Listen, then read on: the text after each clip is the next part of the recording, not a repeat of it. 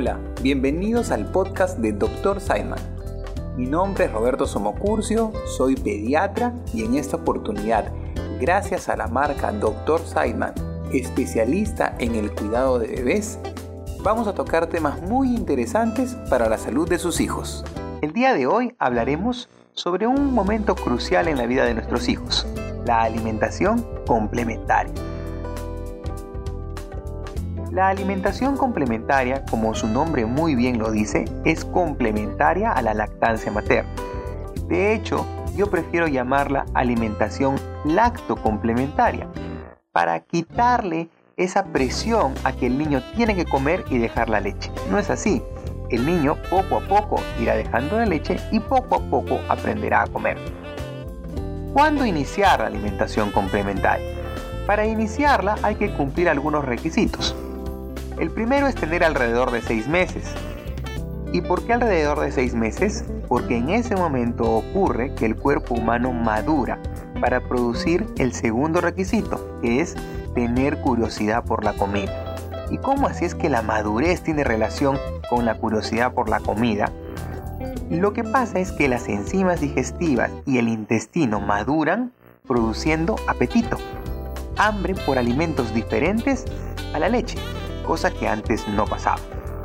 Un tercer requisito es que el niño pueda mantenerse sentado con o sin apoyo, porque a veces, si se le cae la cabecita, el niño se puede asfixiar. Y un cuarto requisito que yo no lo considero tan indispensable es que pierde el reflejo de extrusión, es esta sensación que tiene el niño de tener algo sólido diferente a la leche en la lengua y sacar la lengua, que pareciera que no le gusta la comida pero es un reflejo primitivo que tenemos los seres humanos para defendernos del atragantamiento cuando somos muy pequeños. Con estos cuatro requisitos, el niño puede iniciar satisfactoriamente la alimentación complementaria. Ahora viene la pregunta, ¿comerá o no comerá? Eso dejémoslo en manos de ellos. Ellos son los que tienen que decidir qué cantidad comer. Pero ¿cómo lo inicio? Con papilla, baby led weaning, he escuchado muchos métodos. Es la pregunta común en la consulta y la que me hacen casi siempre cuando empezamos a hablar de este tema. La verdad es que el tema eh, tiene para mucho para hablar. Yo les digo a los papás que ustedes tienen que decidir el método en el que se sientan más seguros. Eso sí, si van a hacer, usar el método de la papilla, a los 9 meses el niño ya debería de comer entero y no como papilla. Y el método Baby Led Winning obviamente es un método que progresa solo, en el cual el niño escoge lo que quiere comer, lo que tiene que comer y nosotros solo le ofrecemos un alimento del tamaño más o menos como de nuestro dedo meñique y con una textura lo suficientemente blanda como para que mi dedo lo pueda aplastar. Si yo entre mis dedos puedo aplastarlo, las encías del bebé pueden destruir ese alimento sin riesgo de asfixia y se atora, se atora menos con, con el método de Baby Led y con la papilla, los estudios han demostrado que en ambos métodos el índice de, atragantamiento es similar. Sin embargo, esto es riesgoso cuando el bebé no está vigilado. Así que un consejo es que el bebé coma como Baby Led o como papilla, siempre tiene que estar vigilado. Y los alimentos causan alergia porque me han dicho que no coma pescado, que no coma huevo, etc. Eso es un mito. Em, no existen alimentos que causen alergia porque son alergizantes. La verdad es que existen seres humanos que son alérgicos a esos alimentos y no todos los seres humanos lo somos. Como somos tan pocos, definitivamente no debemos retrasar el inicio de la alimentación complementaria con estos alimentos por el miedo a las alergias. Es más, está demostrado que si se introducen alrededor de los 6 meses, el riesgo de padecer alergia, aún así, si mis padres son alérgicos a dichos alimentos, disminuye notoriamente.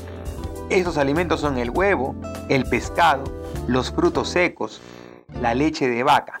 La leche de vaca, eso sí, la iniciaremos recién después de los 12 meses. Antes mejor no. Los frutos secos como el maní, las pecanas, las nueces, obviamente enteras no las podemos consumir a esta edad, pero sí como una pasta o mantequilla.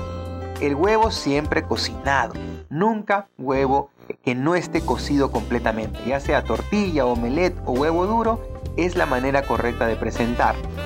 Y el pescado, de preferencia que no sean pescados muy grandes, tipo merlín, pez espada o atún, porque pueden contener mucho mercurio. ¿Qué alimentos están prohibidos? Los alimentos que están prohibidos encabezando esta lista son el azúcar.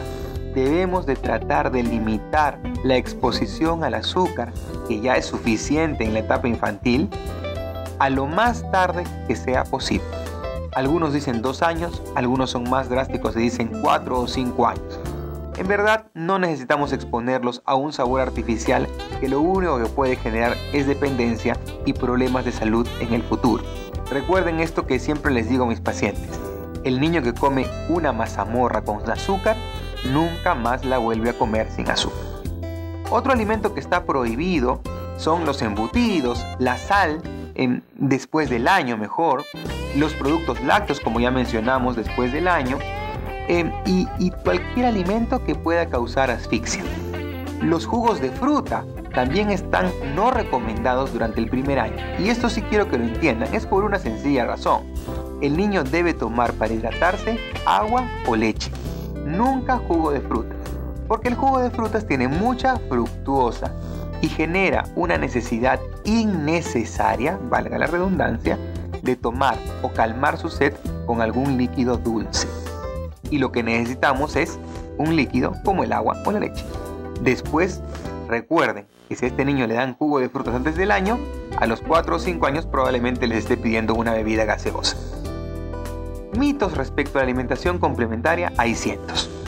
Los más trascendentales es los cítricos nunca porque si no le va a causar alergias. Esto también es falso. Los cítricos no están asociados al aumento de riesgo de alergias cuando los niños lo introducen desde los 6 meses que no le des agua o dale agüita desde los tres meses para que se vaya formando el estómago o el famoso jugo de granadilla.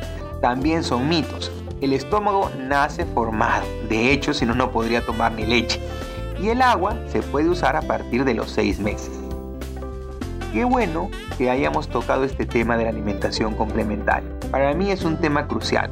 Recuerden que ustedes son el modelo más importante para sus hijos. Sus hijos van a comer lo que ustedes comen no le vayan a exigir a un niño que coma algo que ustedes no comen, ni que practique algo que ustedes no practican. Y eso son hábitos de buena salud. La alimentación complementaria marca el inicio de un proceso en el cual el niño y el alimento deben llevarse bien. Por eso es importante un ambiente positivo. Nunca obligar al niño a comer. No tiene que comer por comer él no está obligado a comer, tiene leche y es suficiente para mantenerlo bien. Lo único que necesita es un poquito de alimento y ese alimento poco a poco irá creciendo en necesidad porque sus necesidades calóricas van aumentando. No es inmediato, no es a los 6 exactos, es a los 6, a los 7, a los 8, a los 9, algunos a los 10 meses recién arrancan comiendo bien.